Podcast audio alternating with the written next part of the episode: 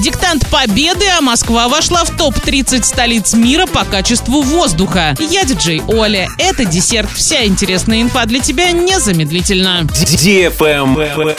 News. Диктант победы в России, в том числе и в Оренбургской области, состоится 29 апреля. Написать его можно будет как очно, так и онлайн на сайте диктантпобеды.рф. Стать участником акции можно и за рубежом. Так, участникам диктанта предстоит выполнить 25 заданий, ответив на 20 вопросов на общую военно-историческую тему и на 5 вопросов по региональной тематике. Всего планируется открыть до 12 тысяч площадок. О том, где именно пройдет акция в Оренбургской области, пока не уточняется.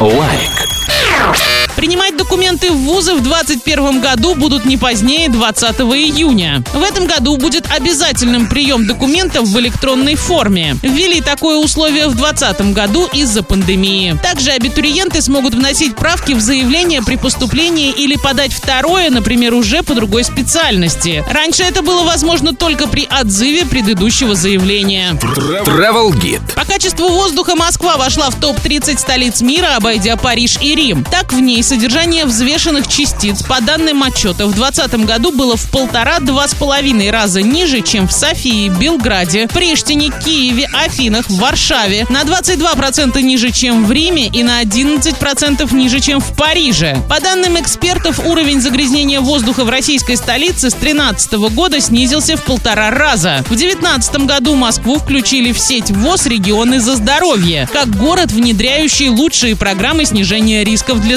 здоровья. Самыми загрязненными в прошлом году оказались города Азии. Аутсайдеры списка – Дели и Улан-Батор. На этом все с новой порцией десерта специально для тебя. Буду уже очень скоро.